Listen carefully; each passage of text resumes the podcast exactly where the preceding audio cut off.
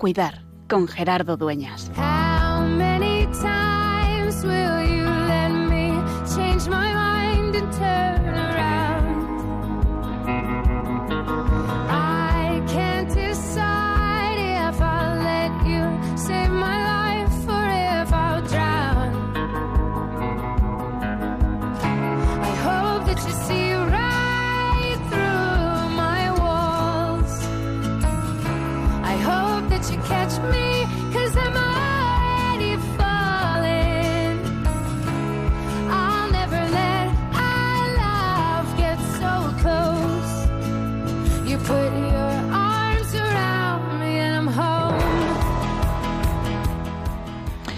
Semana, como siempre, de encuentros, de muchas personas y de intentar descubrir la presencia de Dios.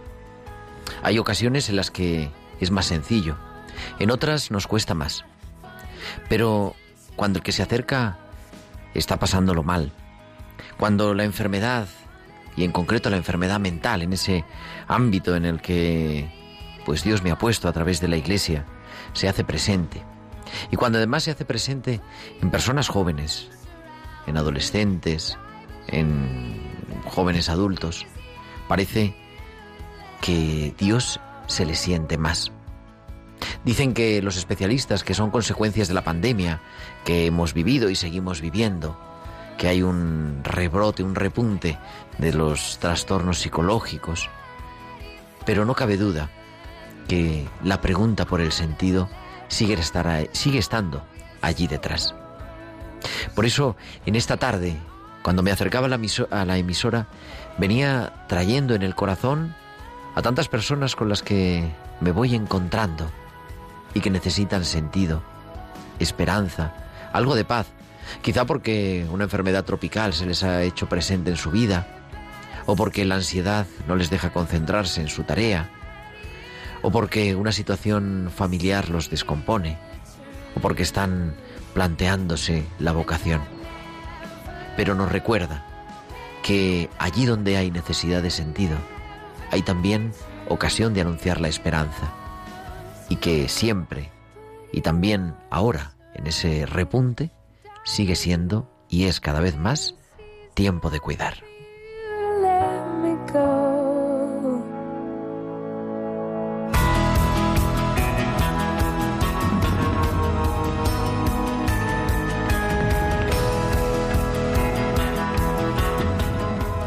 Las 8 y 11, las 7 y 11 en Canarias. Después de la celebración de la Eucaristía comenzamos en directo desde los estudios centrales de Radio María en Madrid una nueva edición de Tiempo de Cuidar, la número 158, como decimos siempre, 158 martes acompañándote de 8 a 9 de la noche, de 7 a 8 en Canarias, en este programa de Pastoral de la Salud de Radio María, con un equipo que presentamos rapidísimamente. Tenemos capitaneando los mandos al otro lado del cristal, está nuestro querido Javier Pérez. Javi, muy buenas noches. Buenas noches, Gerardo. También en el otro lado, pero del Atlántico, en este caso, al otro lado del mar, está en la ciudad de Lima el padre Mateo Bautista, religioso Camilo. Mateo, muy buenas tardes. Ahora, Un saludo muy cordial. Capital de ¿Cómo se encuentra? Y bueno, también con un equipo conducido detrás de los eh, guiones por Tibisay López, esta noche en la, en la producción musical Bárbaro Mar, para hablar, ¿de qué vamos a hablar? Pues vamos a hablar de el duelo, si recuerdas para nuestros oyentes habituales que nos escuchan cada semana, estamos, continuamos elaborando nuestros duelos en esta tercera serie que empezamos ya en en el mes de noviembre, el 2 de noviembre, con el Día de los Difuntos, y que nos va a llevar hasta el cuarto martes de diciembre, ocho programas dedicados a elaborar nuestros, nuestros duelos con el Padre Mateo Bautista y con unos testimonios que estamos teniendo esta temporada tremenda. Yo os invito a, a recuperar, entrar en la página de Radio María, radiomaria.es, buscad ahí los podcasts y poder escuchar toda la serie. También en Spotify estamos y bueno, podéis, se puede escuchar. Hoy precisamente a una persona, había un caso complicado que me ha tocado acompañar de un duelo mal resuelto y le decía, pues aparte de lo que podamos ir haciendo personal, ¿por qué no vas escuchando esta serie, esta lista de reproducción que tenemos de Elaborando nuestros duelos, que es el número ya 18, 18 horas de radio dedicando a acompañar el duelo? Creo que es una cosa interesante de poner esperanza y también un servicio público, un servicio a los demás. ¿Cómo, ¿De qué vamos a hablar hoy? Ahora nos lo va a contar Mateo y, y, con un testimonio especialísimo también esta noche, pero vamos a hablar eso de elaborar los duelos en fondo y en forma. Y como siempre queremos que nos sigáis. Hoy también tenemos imágenes en directo a través de Facebook, en Facebook Live, buscando en Facebook Radio María España, está el vídeo en directo y salimos, saludamos a todos los que nos escriben por el chat también de, de, Facebook. También podéis mandaros vuestros comentarios a nuestro correo electrónico tiempo de cuidar arroba radiomaria.es, tiempo de cuidar arroba radiomaria.es, a través de Twitter arroba Radio María Spain y también durante la emisión del programa a nuestro WhatsApp del estudio al 668-594-383. 668-594-383. Pues ya tenemos todo preparado Rápidamente viajamos hasta Bilbao porque tenemos también a Valcisa que nos trae, como cada martes, sus hospitales con alma.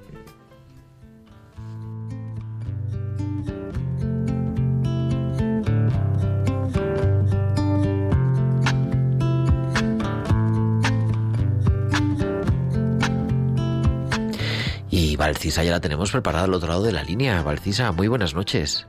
Buenas noches Gerardo y buenas noches también a todos los oyentes. Celebrando. Cuando escucho la palabra celebrar, lo primero que se me viene a la mente son dos de las acepciones del verbo. Realizar un acto festivo por algo que lo merece y mostrar o sentir alegría o agrado por algo. Mucha gente dice que sus días son aburridos, porque suelen ser siempre iguales, pero en el día a día hay muchos hechos que podemos celebrar. Fernando es un hombre joven que por culpa de un accidente de tráfico lleva en el hospital ingresado más de 60 días. Hace ya unas semanas que está en planta, pero dado que ha tenido unas lesiones graves y lleva mucho tiempo en la UCI, no se puede mover mucho. Poco a poco le voy insistiendo en que haga más ejercicios. Hoy es domingo y al pasar visita veo en sus ojos la desesperación del querer levantarse y darse cuenta que su cuerpo no le responde con normalidad. Le animo a hacer los ejercicios conmigo, le impulso en vencer a la frustración y esforzarse un poco más. Venga, pon tus brazos sobre los míos, apoya bien los pies en el suelo y hazme una sentadilla para ponerte en pie. La primera vez no se levantó ni un dedo, la segunda un palmo, pero en el tercer intento se puso de pie unos segundos y luego se volvió a sentar. Salí de la habitación dejándole anonadado por el logro que acababa de conseguir era incapaz de decir nada. Pero más sorpresa se llevó cuando volvió a entrar a la habitación con las enfermeras que estaban de turno.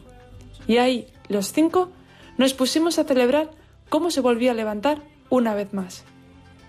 Hace unos días fue mi cumpleaños y pensaba en lo bonito que es estar rodeado de gente que con una alegría altruista quieren festejar este día contigo. Que no dejemos de celebrar los pequeños hitos del día, porque así celebraremos la vida. Hasta la semana que viene. Hasta la semana que viene, querida Valcisa. Aquí te esperamos en tiempo de cuidar con los hospitales con alma.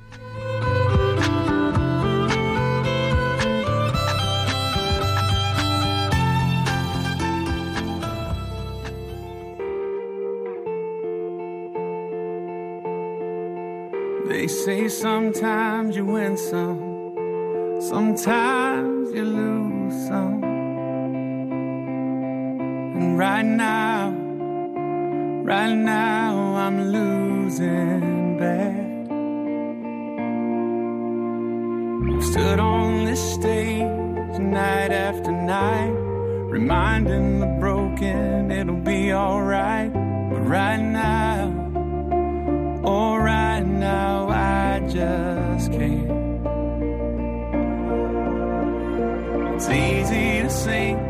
There's nothing to bring me down. But what will I say when I'm held to the flame like I am right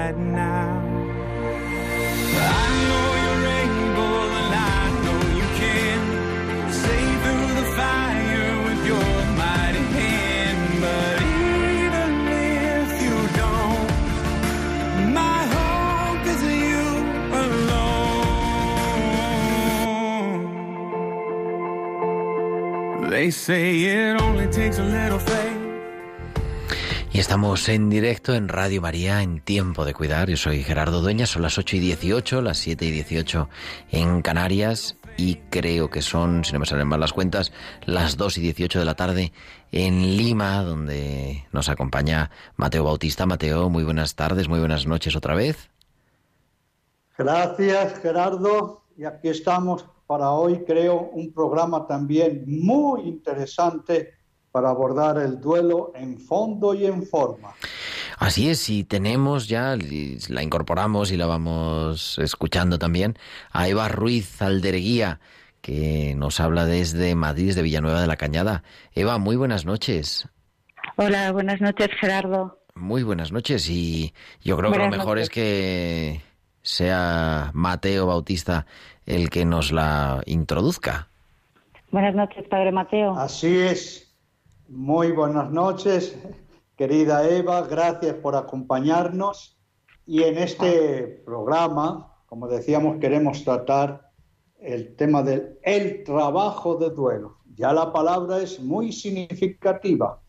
Cuando llega el sufrimiento a nuestra vida, ¿cómo lo abordamos? ¿Sí? ¿Cómo lo asumimos? ¿Cómo lo aceptamos? ¿Cómo lo integramos? ¿Cómo lo procesamos? Y cómo, fíjense ustedes, también sacamos provecho de ello. Todo esto, asumir, aceptar, sufrirlo, integrarlo, procesarlo, aprovecharlo, es trabajar un duelo en fondo y en forma. ¿Y por qué decimos en fondo y en forma? Antes de que nos cuente su experiencia y se presente Eva, porque elaborar el duelo no solo es serenarse emocionalmente. Ay, estoy triste, yo quiero estar sereno. No, no, es trabajarlo en todas las dimensiones y es trabajarlo en lo que hace referencia precisamente el duelo. Procesar la herida de la vida, la herida de la muerte y la vida del amor. Procesar una vida en la que fallece un ser querido con el que había un proyecto, qué significa esa muerte para ese ser querido, qué significa esa muerte para el que sigue viviendo, cómo es esa relación con quien ha fallecido, cómo sigue el doliente en la vida, cómo se convierte en un doliente y en un sanador, la muerte, cómo se integra, se integra como una maestra de la vida y qué hay después de la muerte. Todo esto, todo esto tiene que ver con un trabajo de, duelo en fondo y en forma. Pues bien, querida Eva, le vamos a pedir que usted se nos presente directamente porque estamos hablando con una persona muy interesante que ha hecho todo un trabajo de duelo y es coordinadora del grupo de mutua ayuda en duelo. Adelante, la escuchamos, Eva. Pues muchas gracias, Padre Mateo. Bueno, yo soy Eva, soy madre de, tres hijos y la octava de una familia muy grande, una familia maravillosa con un montón de sobrinos, eh, de sobrinos nietos ya. Y hace casi, ahora va a ser el 30 de noviembre, va a ser cuatro años que mi marido Ignacio falleció en un, en un accidente laboral fuera de España, en Quito concretamente. Y ya hace cuatro años falleció su esposo, fue por tanto algo eh, instantáneo, ¿verdad? Sí, No hubo previo aviso, ¿no es así? Nada, ¿Y cómo, fue- fueron, cómo fueron esos primeros momentos, semanas, meses, Eva? Pues el fue un impacto horroroso. Yo estaba trabajando, tengo una tienda en Villanueva de la Cañada, trabajando y apareció el jefe de, de Ignacio para darme la noticia. Claro, Ignacio se había ido el día anterior a, trabajar, pues a, Quito. Entonces, eh, se tenía que meter en, el, bueno, en, un túnel, me llamó y me dijo, eh, me tengo que meter otra vez, te quiero, luego te llamo. Y no me volvió a llamar, yo me acosté y al día siguiente me fui a trabajar. Entonces, como a las diez y media de la mañana, recién abierta la tienda, vi que. Y bueno, es increíble el mecanismo de defensa de la mente, porque claro, yo después de 10 años sin verlo, no se me pasó por la cabeza que venía a darme la peor noticia de toda mi vida, era que mi marido había. Entonces yo me estoy mirando y ellos pues, también venía con otra mujer, me miraban y, y ya se me acercó y me dijo, pues eso que me tenía que dar la terrible noticia y entonces ahí fue yo, entré en shock y, y bueno, ya eh, no atinaba ni siquiera con los teléfonos de mis hermanos. Al final una vecina de, la tienda al lado fue ayudó, me llevó a urgencias. Entonces, bueno, los, primeros momentos fueron de, de shock, de confusión y de, y de horror. Eh, nada, eh, la verdad es que yo he tenido mucha suerte porque como tengo una familia tan grande, tan maravillosa y luego también amigas, amigas estupendas, eh, para mí el proceso de- del duelo puedo decir que, que ha sido un proceso elaborado con mucho, con mucho amor, con muchísima compañía. De hecho, el primer año yo no estuve sola ni un momento. El segundo año ya la gente te va dejando pues que vayas caminando. Y es a partir de, pues a partir del segundo, cuando empezaba el tercer año, fue cuando empecé a, a darme cuenta, a elaborar mi duelo, porque mientras tanto yo estaba de duelo, o sea, me había pasado esto, no sabía muy bien de dónde me había venido pues semejante mm, horror. Y, ya, pues a los dos años, empezando el tercero, fue cuando me di cuenta que, pues que eso era para toda la vida, que Ignacio se había muerto, que Ignacio no iba a volver, y ahí fue cuando empecé a trabajar el duelo. Le pedí ayuda a- al padre Gonzalo, que fue en contacto con, con el padre Cruz de Leganés y, y me habló de pastoral del duelo. Entonces ahí fue cuando empecé, cuando empecé a escuchar los vídeos del padre Mateo y los audios, fue cuando empecé a trabajar mi duelo, porque hasta entonces yo estaba de duelo.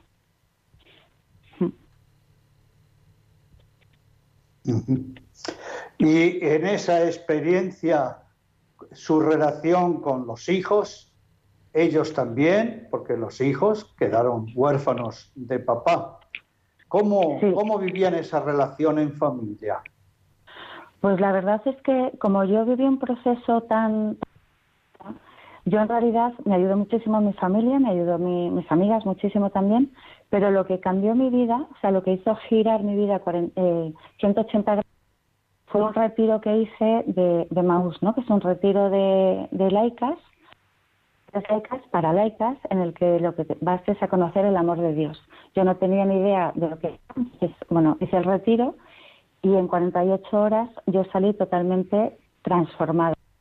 Mis hijos vivieron conmigo todo ese proceso.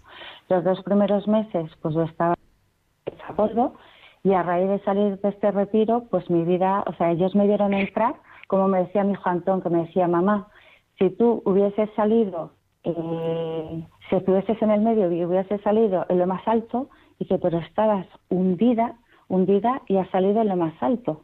Con lo cual quiere decir que todo ese proceso mis hijos lo vivieron conmigo porque yo empecé, o sea, pues, o sea, yo agarré mi cruz y empecé a tirar para adelante y a caminar, pues eh, con la total certeza de que mi marido estaba vivo. O sea, yo no lo podía ver, no lo podía pero estaba vivo y yo así lo sentía. Entonces, yo me acuerdo que cuando iba a la psicóloga todos los miércoles, cuando estábamos, me decía, era una palabra. Y yo le decía, miedo, vacío, desesperanza, desamparo, soledad, abandono. Y cuando salí de Maús, que ese miércoles salí un domingo y ese miércoles me tocaba, me tocaba psicóloga, me dijo una palabra y le dije esperanza. O sea, porque yo, en, ese encuentro que tuve con Dios, me llené de esperanza y ahí pasé de la desolación más absoluta a la consolación. Y, y así fue cuando, cuando mis hijos pues también empezaron a caminar mm, mirando hacia, hacia adelante conmigo. Y esos momentos iniciales, los primeros meses, Eva, ¿cómo definiría usted su sufrimiento? Ese sufrimiento arañaba sus entrañas, su mente, su corazón. ¿eh? Eh, había, había luz, había luz. Eh, ¿Usted estaba viva o estaba muerta en vida? Yo, el primer mes, la verdad es que, bueno, mm, fue horrible, horrible. Yo me acuerdo que miraba, miraba fotos, no podía ni mirar fotos de Ignacio, y si alguna vez miraba fotos de Ignacio, yo lo que quería era morirme.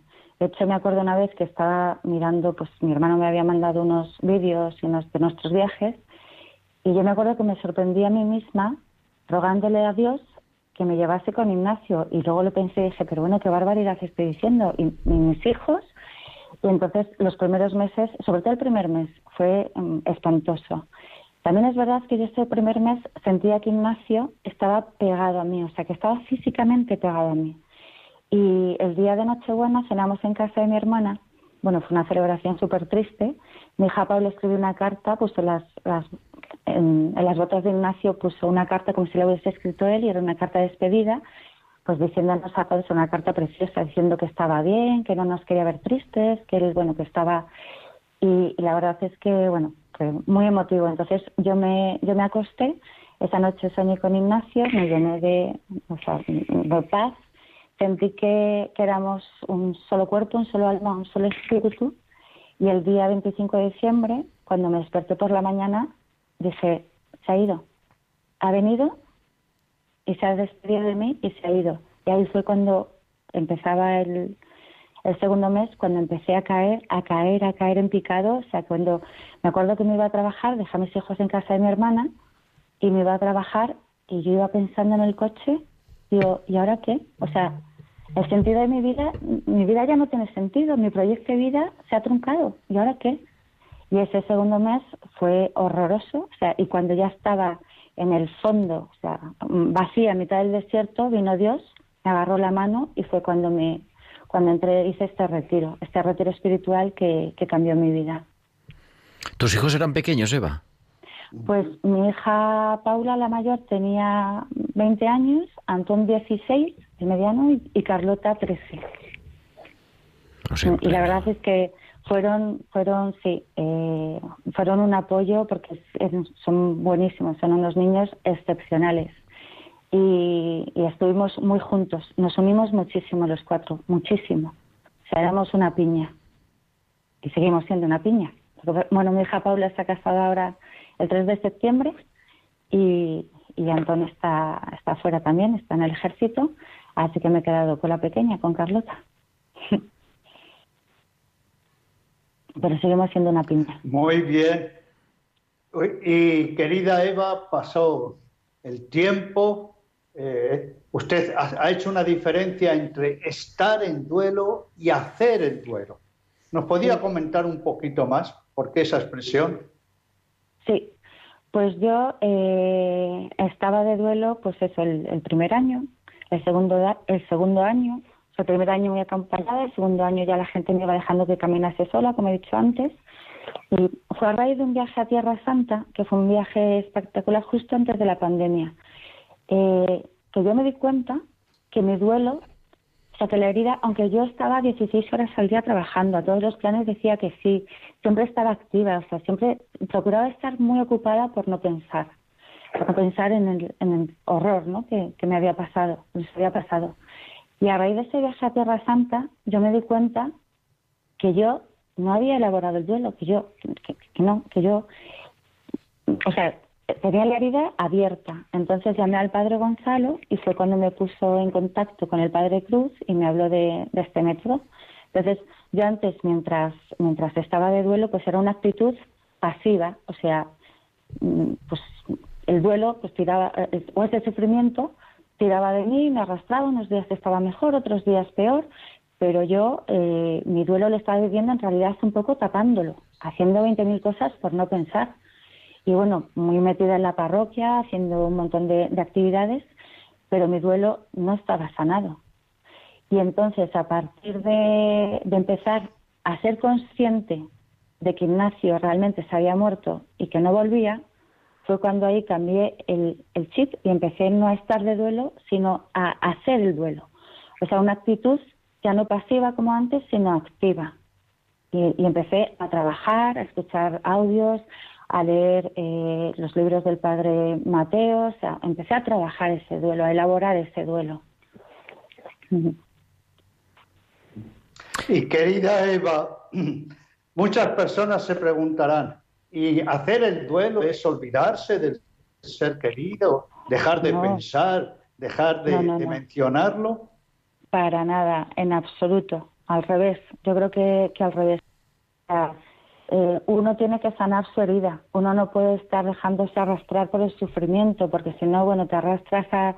te hundes tú y, y de paso arrastras a todos los que tienes, a tus hijos, a, a tu marido, a tu mujer, a tus hermanos. Entonces, eh, el duelo, desde luego, hay que elaborarlo, hay que trabajarlo. No se puede quedar esa herida abierta, ¿no? Cada uno tiene un tiempo en hacer el duelo. Yo me acuerdo que le pregunté a la médico cuando tenías al principio ese sufrimiento tan horroroso, yo le decía, ¿y esto? ¿Este dolor qué va a ser? ¿Un año? Me miró y me dijo, o dos.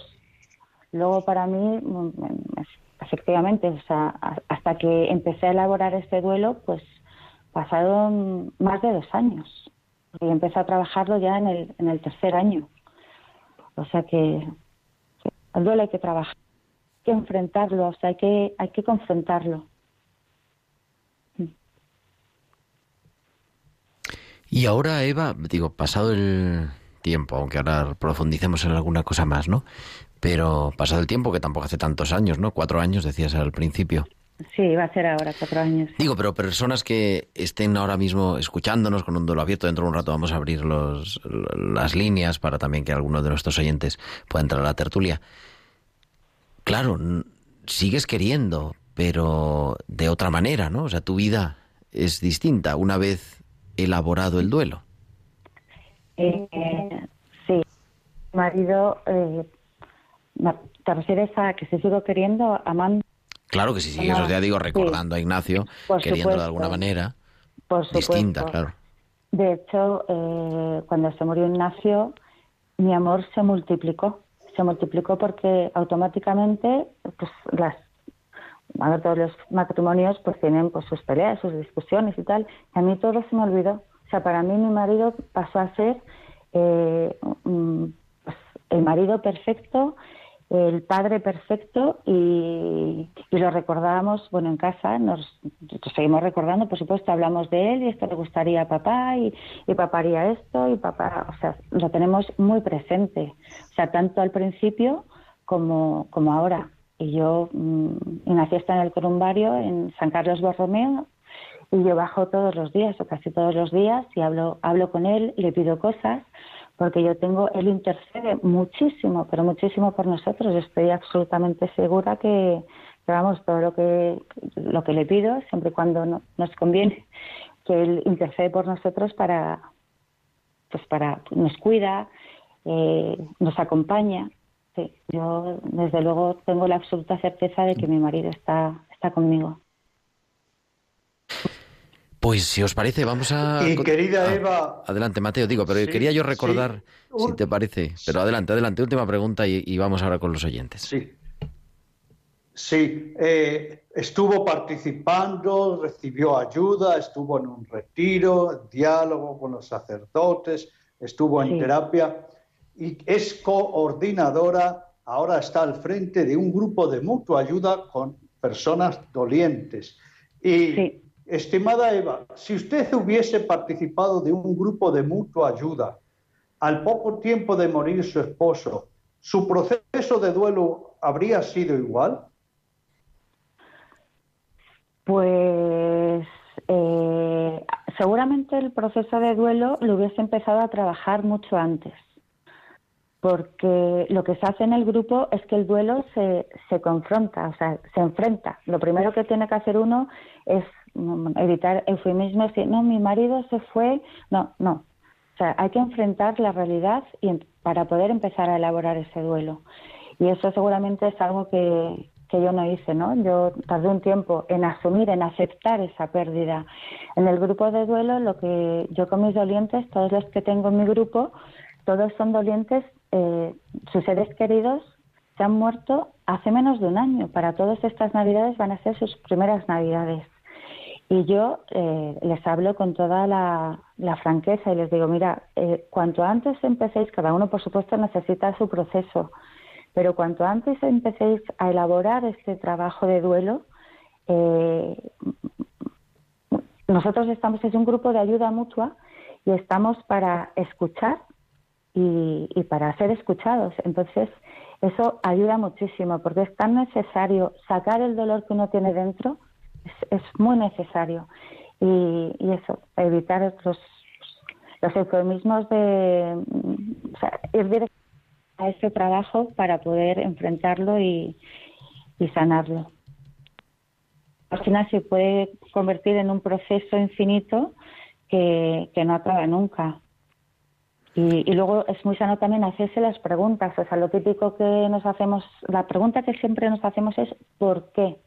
¿Por qué a mí? ¿Por qué me ha pasado a mí si yo tenía un matrimonio feliz o si yo tenía un hijo buenísimo? ¿Por qué? Y una de las cosas que trabajamos es, está muy bien, preguntarse, hacerse un montón de preguntas, pero al final el objetivo es un poco por qué, más que por qué, para qué, ¿no? Que, que o sea, para Dios ninguna muerte es baladí. O sea, Dios, eh, a mí me acuerdo que me dijeron que, que detrás de esto siempre había un bien mayor y es lo que yo transmitirles. Hay que trabajar y cada uno que vaya descubriendo cuál es en este proceso de, duelo y sumisión en la vida. No pensar, se ha muerto mi marido, yo ya em, estoy perdida, ya no tengo nada que hacer porque mi proyecto está truncado. No, tú tienes que trabajar y descubrir eh, qué puedes hacer tú con ese sufrimiento, en qué lo puedes convertir, porque el sufrimiento si se trabaja se puede convertir en algo maravilloso. Yo esto lo hablo por experiencia, experiencia propia. Eh, o sea, me he dado cuenta que al final Dios no te manda nunca una cruz que sea más tus espaldas. O sea, Dios te manda una, en el fondo comparte un trozo de, su madero. Y si tú entiendes eso y tú lo trabajas, pues al final puede salir algo mm, precioso. O sea, al fin y al cabo nuestros seres queridos lo que hacen es que nos abren las puertas del cielo.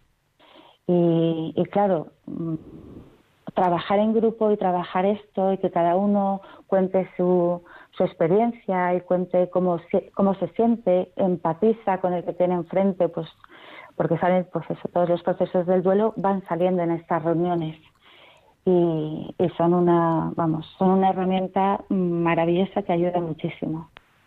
Sí. Las 8 y 40, las 7 y 40 en Canarias, estamos en directo en Tiempo de Cuidar y vamos a continuar. Te quedas un ratito más con nosotros, ¿no, Eva? Por supuesto. Pero vamos a recordar, por si algunos oyentes también quieren pues acompañarnos, compartir eh, su experiencia o preguntarle, tanto a Eva como a Mateo, por sus duelos, cómo están de activos. El teléfono de para las llamadas es el 91 005 94 19 91 005 94 19 y entramos en un instante en tiempo de cuidar en el tiempo de la tertulia.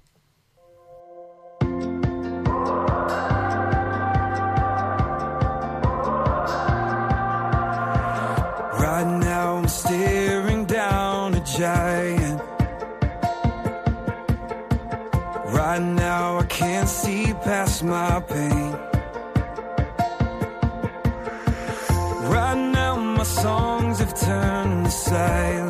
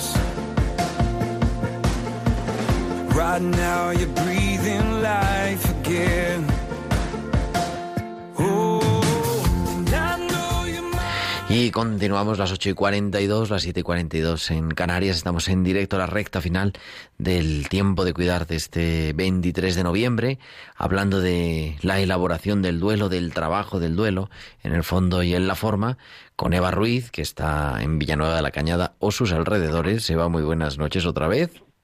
Buenas noches.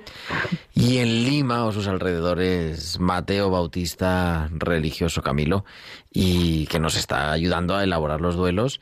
Mateo, muy buenas noches y, y hacemos así, ¿cómo encaramos el duelo? Porque a mí siempre me queda eso de o el sufrimiento, o, nos, o uno le gana al sufrimiento, o el sufrimiento me gana a mí. Así es, o yo domino al sufrimiento o el sufrimiento me domina a mí.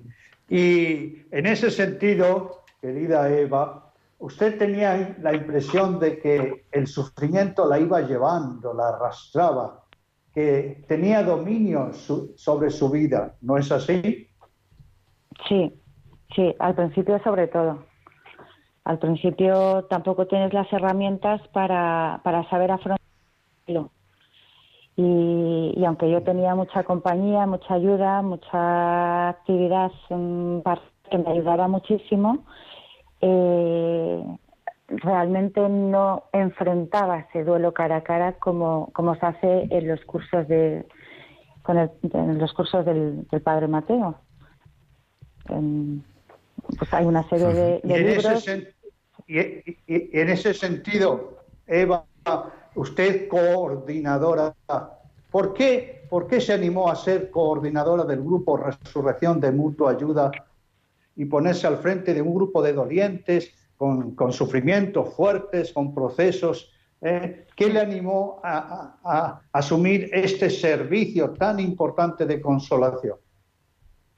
Bueno, pues lo primero porque cualquier cosa que, que venga de Dios, yo no lo dudo. Enseguida digo que, que sí.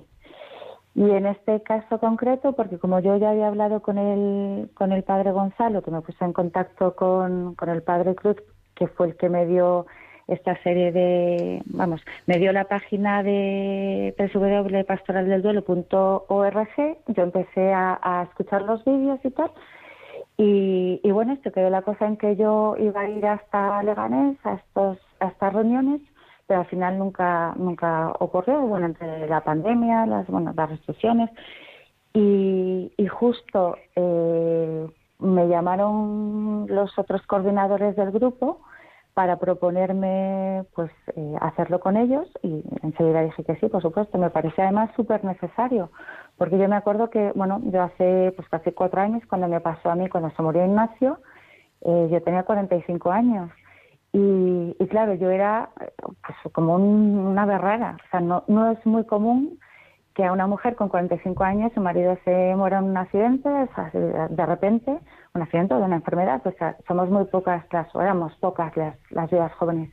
¿Qué pasa? Que ahora a raíz de la pandemia yo me estoy encontrando que, por ejemplo, en mi grupo somos un montón de mujeres, más o menos entre 43 años y 50 y tantos, luego también hay otras señoras más mayores, eh, que somos un montón de viudas jóvenes, con lo cual yo creo que es súper necesario este grupo, esos, este grupo, este tipo de, estos grupos, porque hay una necesidad eh, con esta, esta etapa que hemos pasado de, de muerte y de sufrimiento y de dolor, que, que vamos, es para mí, yo en cuanto me lo propusieron me pareció que era un regalo y encima que me lo trajesen a mi parroquia, a Villanueva de la Cañada, dije, pero bueno, es que esto, qué, grande es Dios y menudo regalazo que me está haciendo, porque además eh, a mí, o sea, es, al ser un grupo de ayuda mutua, a mí como coordinadora, también yo todos los días aprendo muchísimo de los dolientes. Además tenemos un grupo que hay una hermandad ya entre nosotros, una, o sea, un cariño y, es, es un regalazo y una cosa muy necesaria además. Si os parece, vamos a dar paso porque nos ah, tenemos algunas llamadas, pero así para abrir boca, porque nos queda muy poquito tiempo. Es Angelines que nos llama desde Zaragoza. Angeline, muy- Angelines, muy buenas noches. Buenas noches. A ver, pues mira, yo el duelo que tuve fue, eh, pues como, como ha dicho esta señora, horrible, horrible, horrible, que no pudo ser peor.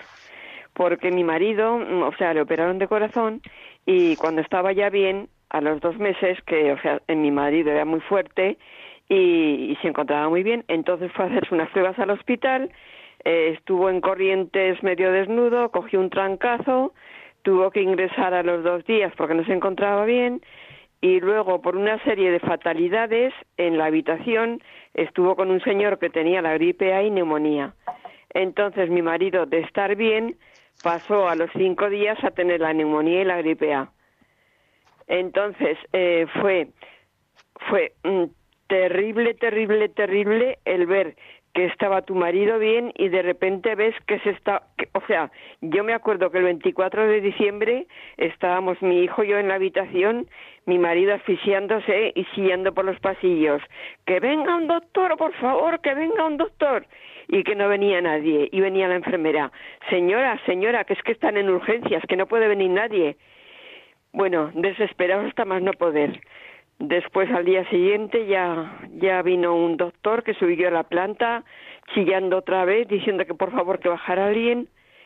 Y bueno, mi marido lo vi yo que se estaba muriendo durante dos días y que, bueno, luego hubo una serie de follones muy gordos que mejor no contarlos.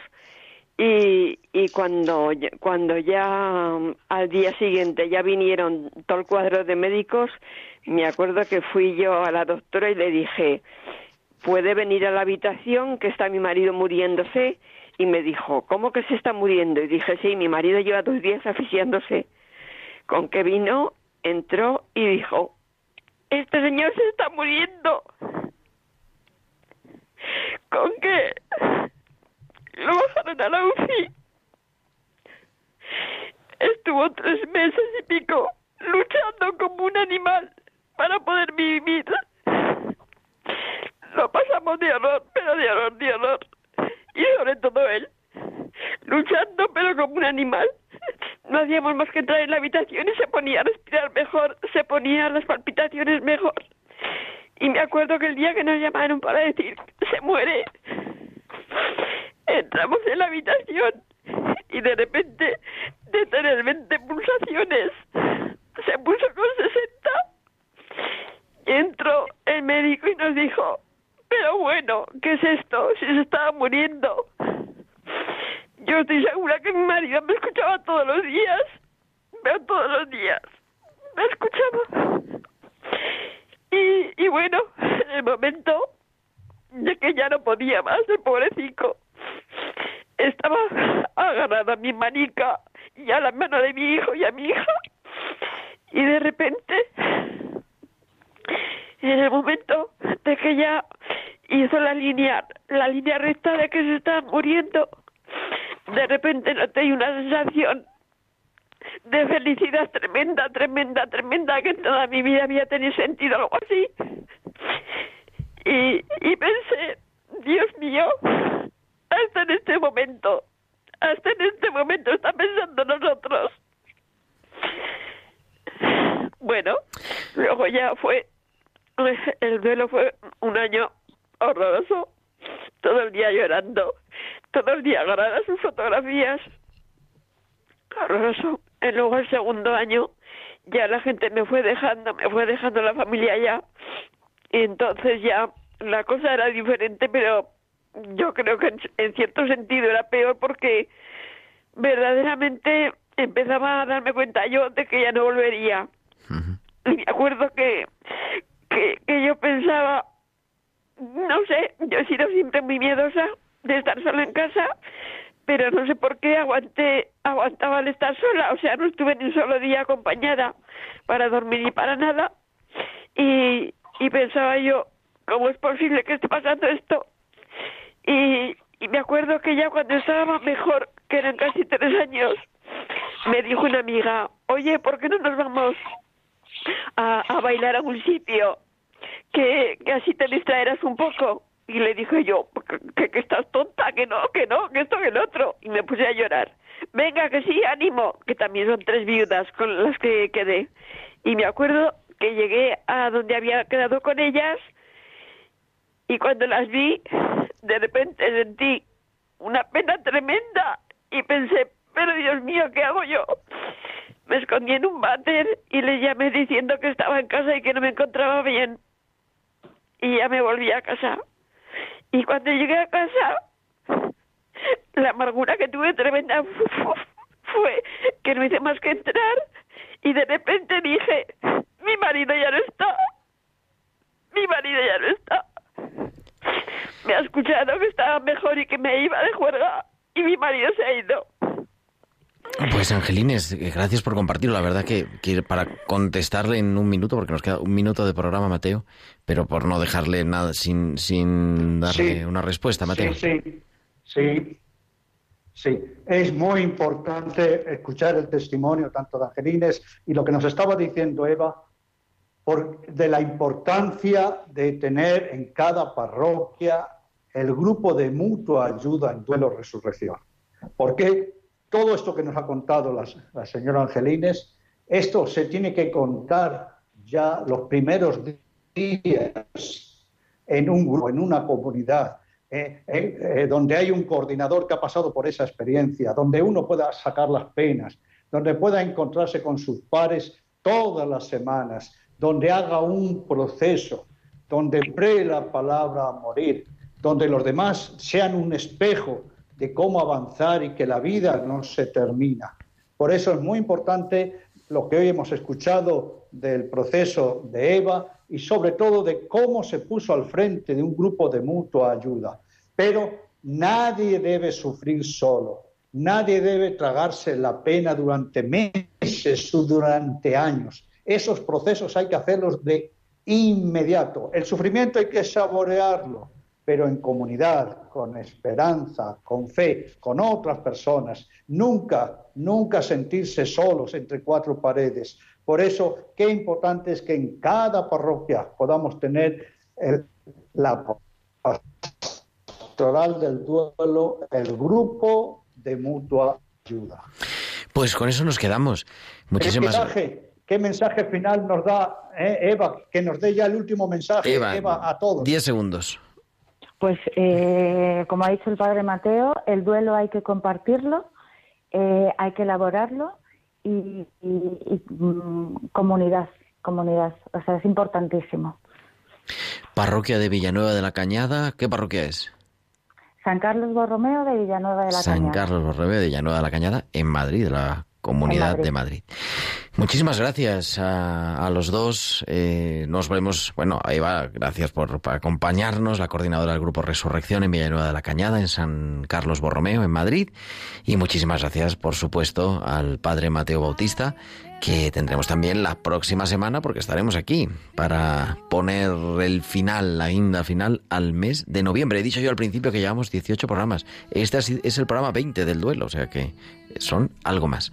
Muchísimas gracias también a Javier Pérez en el control de sonido y como digo, volveremos el próximo martes, será 30 de noviembre y a las 8 de la tarde, las 7 en Canarias, estaremos aquí en directo en Radio María en tiempo de cuidar ahora. A las 9 os dejamos con vida en Cristo de nuestro director Luis Fernando de Prada. Hasta la semana que viene, un abrazo con la bendición de vuestro amigo el diácono Gerardo Dueñas.